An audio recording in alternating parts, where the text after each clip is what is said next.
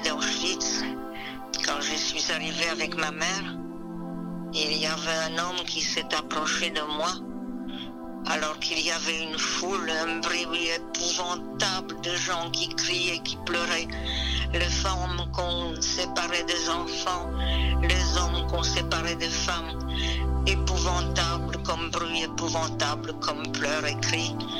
Et puis, les nazis, les soldats qui tiraient dans le tas et qu'ils trouvaient que c'était trop, qu'il fallait que ça cesse. Et un homme s'est approché de moi, il m'a dit, attention, attention, écoute-moi bien. À gauche, c'est la vie, tu vois là-bas, au bout du quai, il y a une sélection. À gauche, c'est la vie, à droite, c'est la mort. N'oublie pas, surtout n'oublie pas, va à gauche, va à gauche. Et il est parti. Moi, évidemment, j'ai enregistré ça. J'ai enregistré ça dans ma tête. J'ai compris qu'il fallait ça, faire ça. Je l'ai cru tout de suite. J'ai pris ma mère par la main j'ai avancé aussi vite possible. J'ai baissé la tête et je me suis dit, il faut que je dise à tout le monde qu'ils aillent à gauche.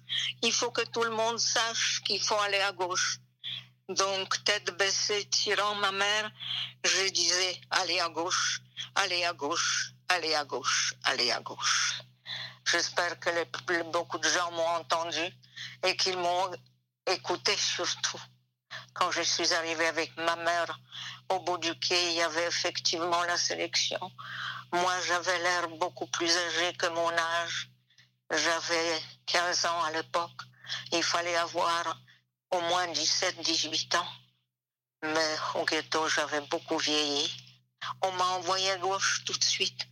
Mais ma mère restait entre les deux. On l'a regardée, on l'a gardée. Je suis retournée vite vers elle. Je l'ai tirée par la main et grâce à la foule qui suivait, j'ai pu l'amener avec moi vers la gauche.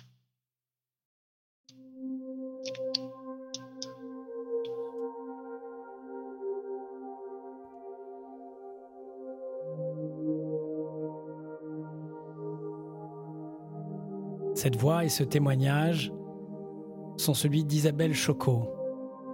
Isabelle a aujourd'hui 93 ans. Elle est rescapée du ghetto de Lodz, du camp de concentration et d'extermination d'Auschwitz-Birkenau, du camp de travail de Zelle en Allemagne et du camp de concentration de Bergen-Belsen.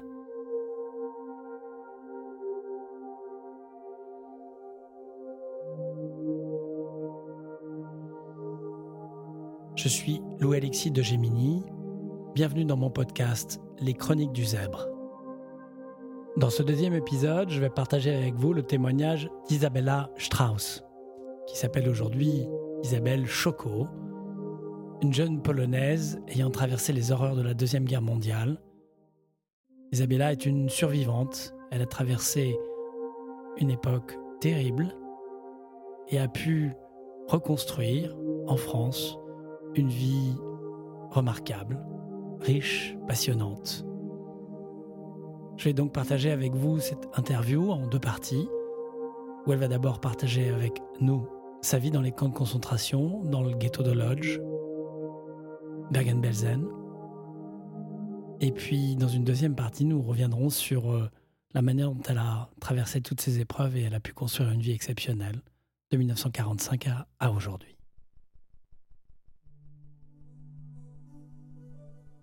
Isabella Strauss est née le 18 septembre 1928 à Lodz, en Pologne. Ses parents tiennent une pharmacie.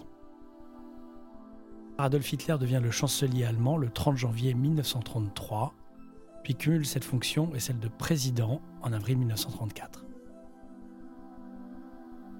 Le 15 septembre 1935 sont promulguées les trois lois raciales de Nuremberg, votées à l'unanimité. La première loi définit la bannière à croix gammée comme drapeau national allemand. La seconde loi désigne les citoyens allemands ou de sang apparenté comme les seuls à pouvoir jouir des droits civils et politiques. La troisième loi, dite sur la protection du sang et de l'honneur allemand, interdit le mariage et toute relation sexuelle entre juifs et citoyens de sang allemand. Les juifs sont relégués au statut de sujet inférieur, poursuivant ainsi l'exclusion des juifs de la société allemande, débutée dès avril 1933. Le 1er septembre 1939, les armées nazies envahissent par surprise la Pologne. Le 8 septembre, les Allemands rentrent dans la ville de Lodz, dont la communauté juive s'élève à 233 000 personnes. Le 8 février 1940 est créé le ghetto de Lodz, où sont transférés Isabella et ses parents au 22 rue Zavisa. Fin avril 1940, le ghetto est fermé et coupé du monde extérieur. 160 000 juifs y sont enfermés, dont Isabella et ses parents. 31 juillet 1941, Hermann Göring charge Reinhard Heydrich de la mise en œuvre de la solution finale de la question juive dans la zone d'influence de l'Allemagne. L'action Reinhardt est lancée pour anéantir les Juifs de Pologne. Du 16 au 19 janvier 1942, c'est le début des tueries à Lodz. 10 000 Juifs du ghetto sont assassinés dans des camions à gaz au camp d'extermination de Chelmno, à 60 km au nord de Lodz. 20 janvier 1942, conférence de Wannsee qui organise formellement la solution finale de la question juive en Europe. Début septembre 1942, les Allemands commencent à sélectionner vieillards, malades, enfants et chômeurs du ghetto pour les envoyer vers le camp d'extermination d'Auschwitz-Birkenau. 20 décembre 1942, Isabella perd son père. Puis un an et demi plus tard, août 1944, les 65 000 juifs encore au ghetto sont déportés au camp d'extermination d'Auschwitz de Birkenau, dont Isabella est sa mère. Sur la rampe, un détenu somme secrètement Isabella de rejoindre la file de gauche, celle des personnes aptes au travail. Elle parvient à entraîner sa mère du côté de la vie. Bonjour Isabelle, c'est Louis-Alexis à l'appareil. Je m'assois je prends un stylo si j'ai besoin et je vous écoute. Vous me disiez la dernière fois que vous aviez peut-être aujourd'hui assez de recul entre votre expérience dans le ghetto de Lodz, dans les camps euh, Auschwitz et surtout euh, le camp de travail à côté de Bergen-Belsen, et puis après, comment est-ce que vous avez tenu? Est-ce que vous avez développé des, des méthodes pour euh, ne pas trop souffrir, ne pas, ne pas vouloir vous suicider peut-être, et trouver la, ressource pour rester en vie? Je suis restée en vie en pensant à mes parents.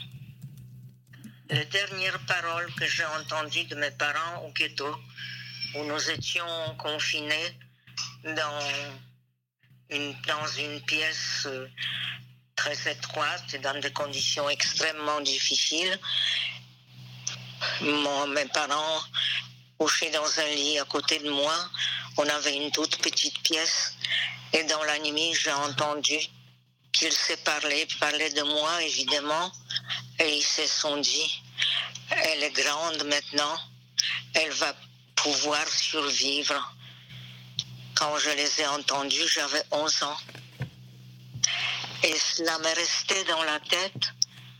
Et j'ai toujours pensé que pour eux, je devais survivre. Et puis ensuite, après la guerre où j'étais mourante parce que j'étais très très malade, Bergen-Belsen, au moment où j'y étais, c'était le camp de la mort. Mais les nazis l'ont même abandonné. Ils nous ont abandonnés à l'article de la mort par terre où nous étions parce que l'armée britannique n'était pas loin. Et heureusement, elle est arrivée à temps pour qu'on puisse me sauver encore grâce aux médecins et à la sœur, aux sœurs qui suivaient là. Et là, elles ont soigné les déportés qui étaient encore en vie par une étincelle.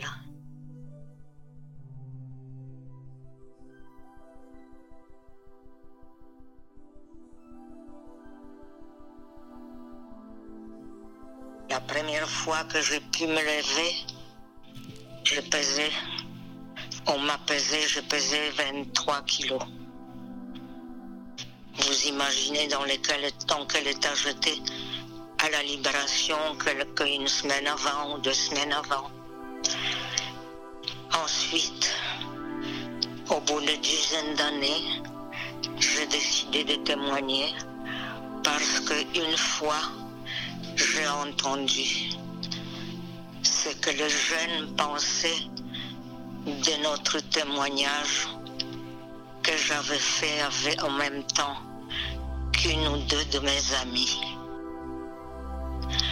Et grâce à ça, j'ai décidé de continuer parce que j'ai compris que c'était quelque chose de très important pour les jeunes d'aujourd'hui. C'est très important qu'ils connaissent les conditions de ce qui s'est passé, de cette horreur le plus terrible du XXe siècle auquel nous avons survécu. Et moi, pour ne pas trop souffrir et pour pouvoir continuer. Maintenant, ça fait dizaines, 15 ans environ que je témoigne, ou même 20 ans presque.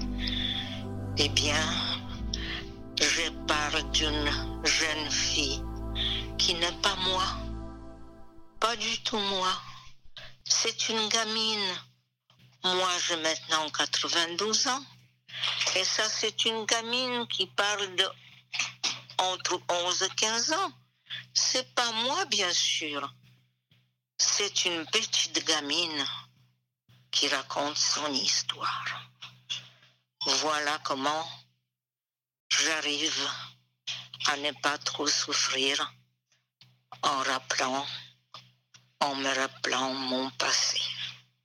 Si on revient à ce que vous avez vécu dans le ghetto de Lotz, de, de mémoire, votre papa a disparu un soir et puis après, vous avez passé beaucoup de temps avec votre maman là-bas avant d'être déporté.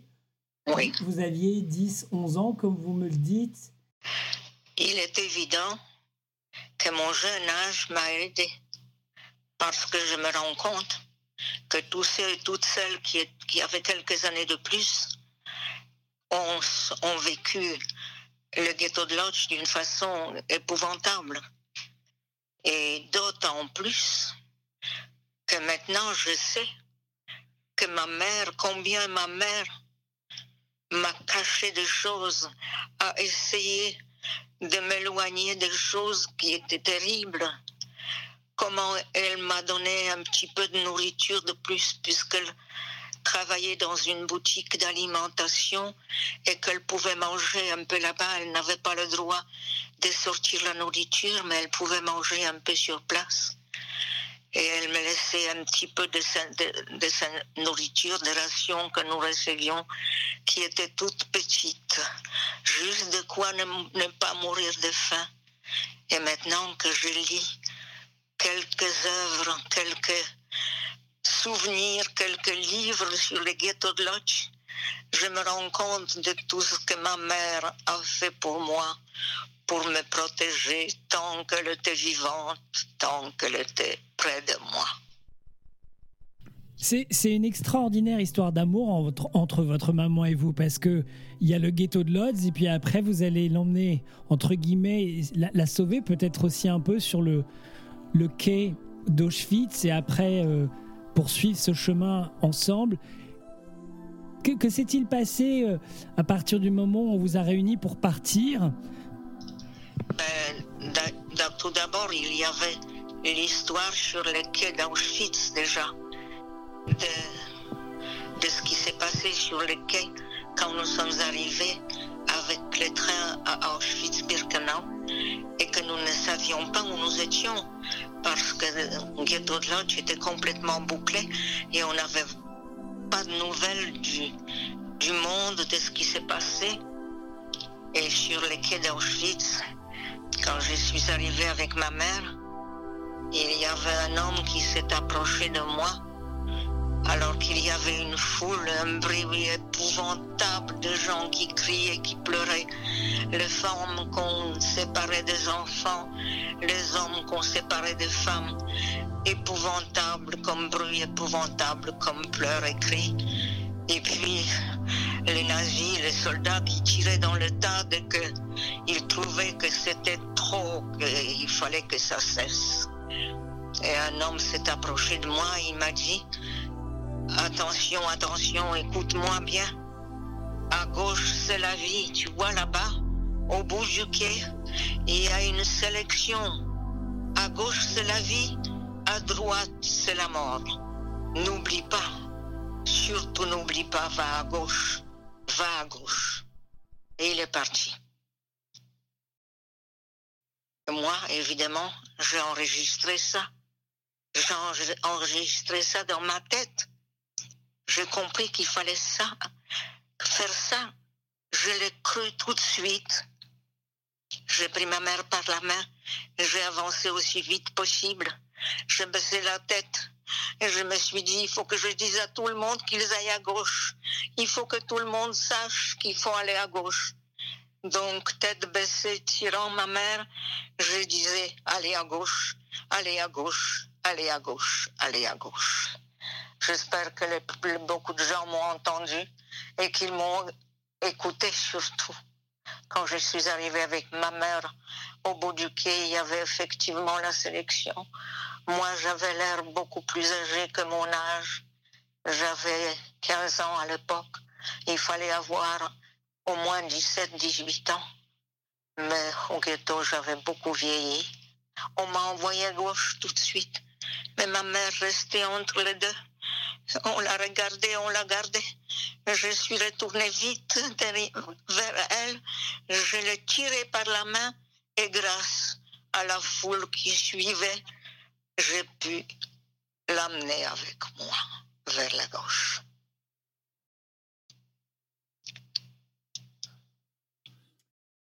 Avec votre maman, vous allez à gauche, donc euh, au bout du quai à gauche, c'est a priori c'est l'entrée du, camp des femmes, si, si, je ne me trompe pas.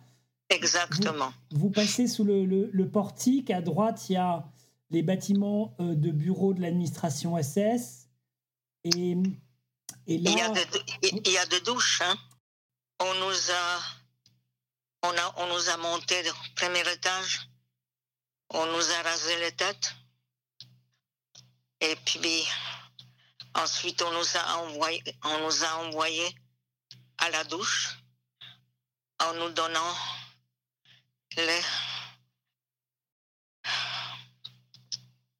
une chemise, une culotte, des chaussures à semelles en bois et la robe, la robe rayée.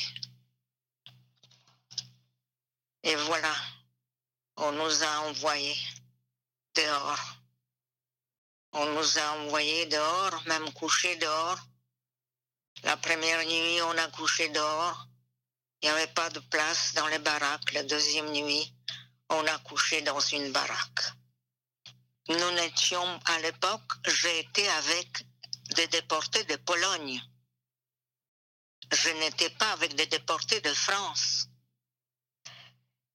ma mère m'avait envoyé voir les déportés de France parce qu'elle voulait que je parle tout le temps le français, que je n'oublie pas la langue française. Les Françaises étaient effectivement sur des, des lits superposés, mais sur des lits. Tandis que nous, les Polonaises et les autres même des autres pays, on était par terre carrément par terre. Vous vous souvenez de, certaines Françaises avec qui vous avez pu parler et les avez-vous éventuellement revues après, après les événements, après la guerre? Mais non, je me suis rendu compte qu'elles n'avaient rien à faire d'une Polonaise qui parlait mal le français. Elles étaient occupées par autre chose et je suis partie très vite. Et là, j'étais, je suis retournée dans la baraque. Et là, il y avait, avant qu'on ne soit envoyé ailleurs, il y avait cette fameuse rousse qui nous tapait avec les fouets quand nous étions couchés par terre. Et j'ai appris après que c'était une femme devant laquelle le portail de chambre à gaz s'était fermé. Elle est restée toute seule devant et sans être envoyée à la chambre à gaz, mais elle est devenue folle, complètement folle. Voilà. Cette femme était une polonaise ou euh, Je ne sais pas. Son fouet ne parlait pas.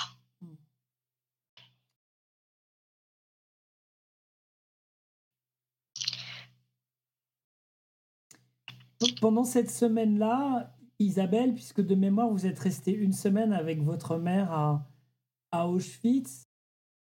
Et je ne sais plus comment les choses se sont passées parce que ma mère est encore allée chercher euh, de l'aide, voir ce qu'on va lui dire pour pouvoir toujours sauver sa fille, bien sûr. Et quand elle est revenue de son, de son petit parcours, elle m'a dit on va aller dans, une, dans un endroit en Allemagne, dans un camp de travaux en Allemagne. Voilà ce qu'elle m'a dit. Est-ce que vous avez euh, souvenir d'une personne que, que vous, qui vous a marqué euh, pendant cette semaine ou ces quelques jours, que vous auriez revu après la guerre, ou, c'est une, euh, c'est une étape qui, qui n'a pas laissé de, de lien avec d'autres personnes que votre propre mère? Je n'étais pas en état pour parler avec qui que ce soit. J'étais dans mon monde à attendre ce qui allait se passer, comment on allait faire avec ma mère comme on a un jour même, on nous a amenés pour suivre un, un convoi de quelqu'un qui est décédé pour nous montrer qu'ils enterraient les morts. C'était pour nous montrer ça. Et on était cinq par cinq. On allait au cimetière à pied. Et ma mère était devant moi dans, parmi les cinq jeunes femmes qui étaient là. Et elle a dépassé, elle a un peu dépassé la rangée de cinq. Il fallait marcher dans la rangée. Elle a un peu dépassé. Et la femme SS est venue vers elle, a commencé à, vouloir lui taper dessus. Et moi, je suis sortie de mon rang et je lui ai dit, ne touchez pas à ma mère. Avec une force terrible, je criais. Puis je suis rentrée dans mon rang. Elle est restée complètement ahourie. Elle s'est demandé ce qui lui arrivait. Mais elle m'a pas tuée. Elle avait pourtant un revolver dans la poche. J'ai eu encore de la chance. Elle ne m'a pas tuée. Votre, votre spontanéité, là, sur ce coup-là, a sauvé votre maman ou vous a, vous a aidé Pour le moment, oui. Auschwitz, euh, c'est vraiment plutôt l'extérieur d'Auschwitz qui m'a laissé des souvenirs que l'intérieur. Donc on peut passer au stade de, départ au camp de Zelle, dans les villages allemands, Emmen, le village de Zelle, qui était un village de travaux forcés. On nous a mis sous les gardes, non pas la DSS, mais des chefs de chantier et des gens de travailleurs de la firme milliardaire allemande Hochtief, qui employait les déportés pour faire le travail le plus dur parce qu'elle ne les payait pas, cette saloperie de, de elle ne nous payait pas, tandis que les autres ouvriers, elle était obligée de les payer. Et quand je réclamais qu'on me paye mon travail parce que je travaillais six mois d'une façon horrible, on m'a dit que Hochtief a déjà donné assez d'argent pour les juifs en général. Voilà ce qu'on m'a dit après la guerre. Alors, c'est Hochtief, effectivement, on passait par un espèce de truc, on rentrait dans le truc Arbeit macht frei et on était pris dans ce travail quotidien horrible. Avec un froid ensuite et nos robes rayées qui n'étaient pas chaudes, avec la neige la pluie, avec tout ce que vous pouvez imaginer à travailler dehors avec nos robes rayées. Voilà ce qu'on faisait. Et on posait les rails de chemin de fer, effectivement, où on creusait la terre pour que les hommes ensuite puissent construire des abris pour les nazis, bien sûr, parce que nous, on restait dehors quand les bombes tombaient, sans ficher qu'on meurt. Au contraire.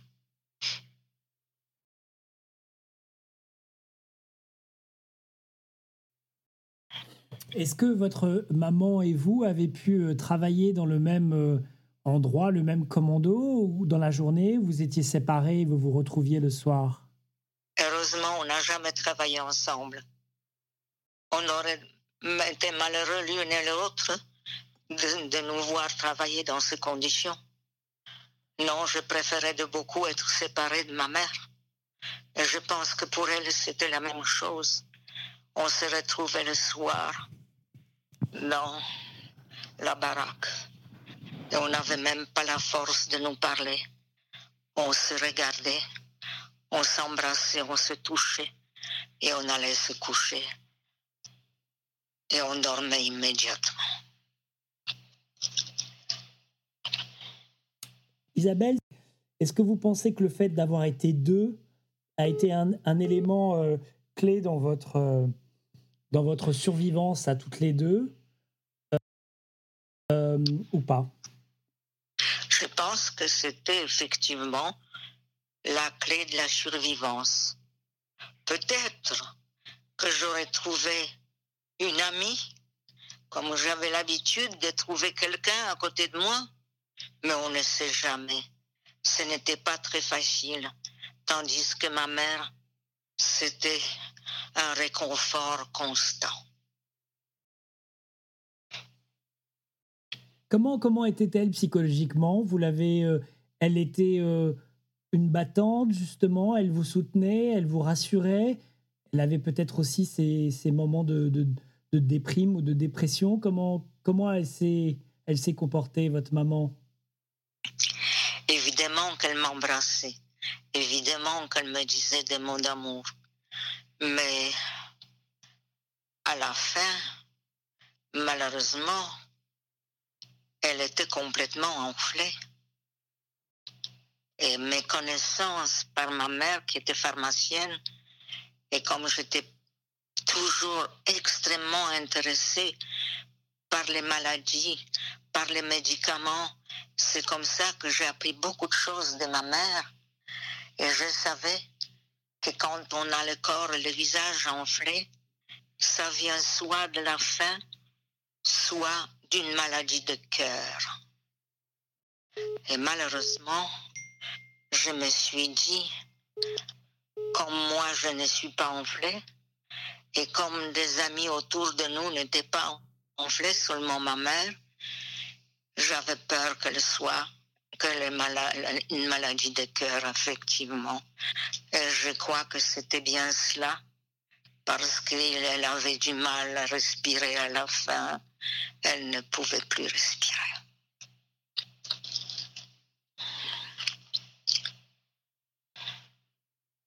Et vous, et vous, Isabelle, est-ce que physiquement vous avez, bah oui, vous avez perdu beaucoup de poids, vous avez été euh, vous-même malade. Euh, Bien sûr, j'étais très malade. Et mais on a voulu me l'enlever, ma mère, bien sûr parce qu'on a enlevé à ce moment, on a, on a enlevé encore les cadavres. À la fin, on n'enlevait même plus les cadavres. Mais à ce moment-là, on a enlevé encore les cadavres. Moi, je me suis cramponnée à ma mère et je dis, vous ne toucherez pas ma mère. De toute façon, je viens avec elle. Je viens avec ma mère. Je me suis cramponnée à ma mère, mais les bras plus forts que les miens nous ont séparés. Et on a amené ma mère dehors. Je ne savais pas, évidemment, où on l'amenait, mais je savais qu'elle était décédée. Et moi, que je suis, que je suis restée toute seule et que j'étais dans très mauvais état et que je suis restée toute seule. Là, j'ai fermé les yeux et je me suis dit, je n'en ai pas pour longtemps. Dans, lequel, dans quel cas euh, je vais mourir à mon tour. Euh, je me rendais compte que moi-même, j'avais du mal à respirer aussi, que je ne pouvais plus bouger beaucoup, je ne pouvais plus bouger, que vraiment j'étais en mauvais état. Et je me suis dit, sans nourriture, sans eau, parce que là, on n'avait plus de nourriture et plus d'eau. Je me suis dit, ben, je ne vais pas durer longtemps. Je ferme les yeux, je n'ai plus personne. J'ai plus de famille, j'ai plus mon père, plus ma mère, plus personne je vais mourir, puis c'est tout, ça, sera fini, j'aurai fini de souffrir. Et là-dessus, une femme à droite, à ma droite, et une autre femme à ma gauche, se sont euh, approchées de moi. Elles étaient couchées sur le dos, elles se sont approchées de moi, l'une à gauche et l'une à droite, et elles me parlaient toutes les deux presque en même temps. Écoute, il faut absolument que tu ailles nous chercher de la soupe. Va nous chercher quelque chose à manger. Va nous chercher quelque chose à manger. Et moi, les yeux fermés, je n'ai même pas ouvert les yeux et je leur ai dit, je ne plus bouger et je ne veux plus bouger. Là-dessus, elles se sont rapprochées encore de moi et elles m'ont dit, si tu ne bouges pas, si tu nous apportes pas la soupe, nous allons mourir. Oh. je me suis dit, c'est pas possible. Qu'est-ce qu'elles me racontent Elles vont mourir? Elles vont mourir à cause de moi ou qu'est-ce que je vais faire Mais qu'est-ce que je dois faire? Je me suis dit, euh, je vais voir, je vais voir ce que je peux faire. J'ai essayé d'allonger les jambes, impossible, elles sont restées euh, comme ça sous moi trop longtemps, les genoux ne voulaient pas euh, s'écarter, ils ils voulaient pas écouter mes jambes. Elles ne voulaient pas m'écouter. Alors j'ai essayé de me retourner à gauche et à droite sur mes fesses. Là, ça a pu marcher un peu. Alors, j'ai continué un peu à tourner. Au bout d'un moment, je recommençais à tirer mes jambes. Je ne pouvais toujours pas beaucoup.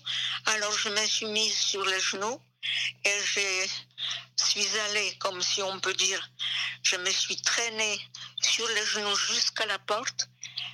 Je me suis accrochée à la poignée de la porte et en m'accrochant à droite à la poignée et à gauche à un pan en bois de la porte de l'autre côté, j'ai pu me mettre debout et la porte s'est ouverte. Un peu d'air frais m'a fait du bien.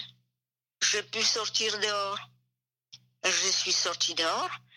J'ai regardé à ma gauche et à ma droite. Et à droite, j'ai vu une place. Et j'ai vu, je crus voir une femme avec une grosse marmite. Ah, je me suis dit, je vais aller voir ça. Alors j'allais aussi vite que possible, mais ça, ça n'était pas possible. Je me suis traînée un peu, et puis je suis arrivée quand même à la place. Et je vois une femme, effectivement avec une marmite, et une louche, et c'est la soupe dans la marmite. Je me suis baissée, j'ai regardé ce que je pouvais trouver comme récipient, et par chance, je trouvais une boîte de conserve vide. Alors j'ai pris cette boîte de conserve, je suis arrivée vers cette femme, vers euh, cette, cette soupe. C'était pas un mirage, c'était vraiment une, la soupe. Et j'ai dit, Madame, s'il vous plaît, donnez-moi un peu de soupe. Et j'ai tendu la boîte. La femme m'a donné un peu de soupe. Et puis, je me suis reculée. Et j'ai mangé ou plutôt bu cette soupe. Et puis, quand j'ai fini, je me suis rapprochée à nouveau d'elle. Et j'ai dit, Madame, s'il vous plaît, redonnez-moi un peu de soupe pour mes amis qui sont restés à la baraque. et elle m'a donné une cuillère de soupe, une grosse, enfin une louche de soupe dans la boîte et je suis allée tout doucement pour ne pas la renverser jusqu'à la baraque. J'ai donné la soupe à mes amis et je me suis recouchée. J'ai fait ça pendant quelques jours et j'ai apporté tous les jours la soupe à mes amis. Mais au bout de quelques jours, les forces m'ont abandonné, même moi aussi. Je suis restée couchée, immobile, cette fois sans pouvoir bouger du tout.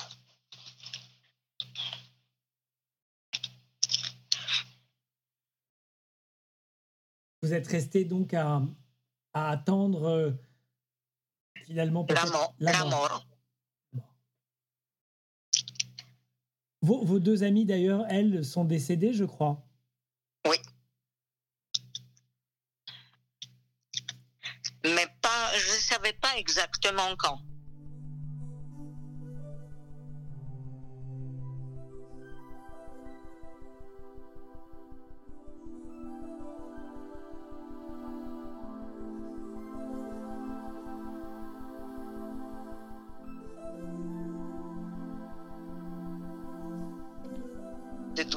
J'étais sur un tas de cadavres. Il n'y avait que ça autour de moi. J'ai vu la porte d'entrée de la baraque s'ouvrir. Et j'ai vu,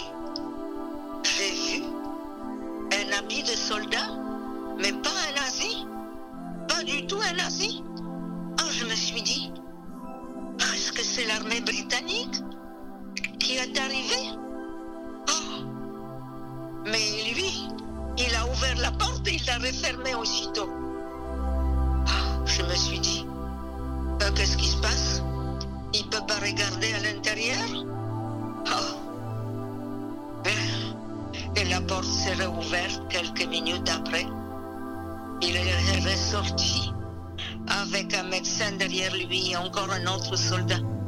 Ils sont ressortis tous. Ils ont regardé autour d'eux s'il y avait des êtres vivants, et comme moi je pouvais encore bouger ma tête, et mes yeux évidemment regardaient partout, ils ont vu ma tête, et c'est comme ça qu'on m'a appelée la jeune fille aux yeux bleus.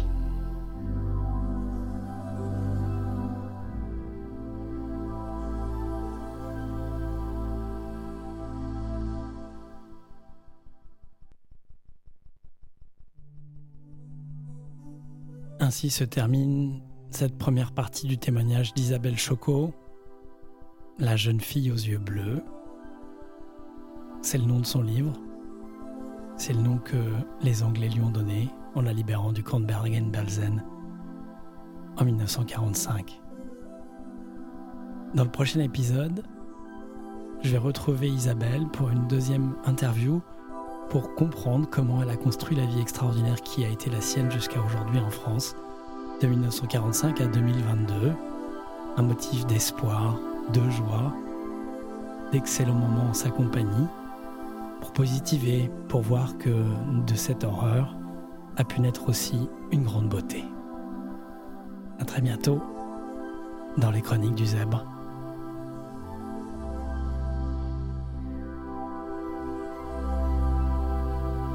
Ce podcast est produit par Louis Alexis de Gemini. Texte et musique fait maison, par mes soins. Évidemment, l'interview, c'est Isabelle, Isabelle Choco. Si vous voulez lire son livre, La jeune fille aux yeux bleus, édition Le Manuscrit, Fondation pour la mémoire de la Shoah. Merci à elle et à sa famille d'avoir accepté que ce témoignage soit dans ce podcast.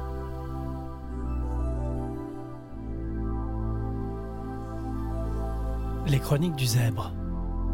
Tout droit réservé, septembre 2022. À bientôt dans les Chroniques du Zèbre.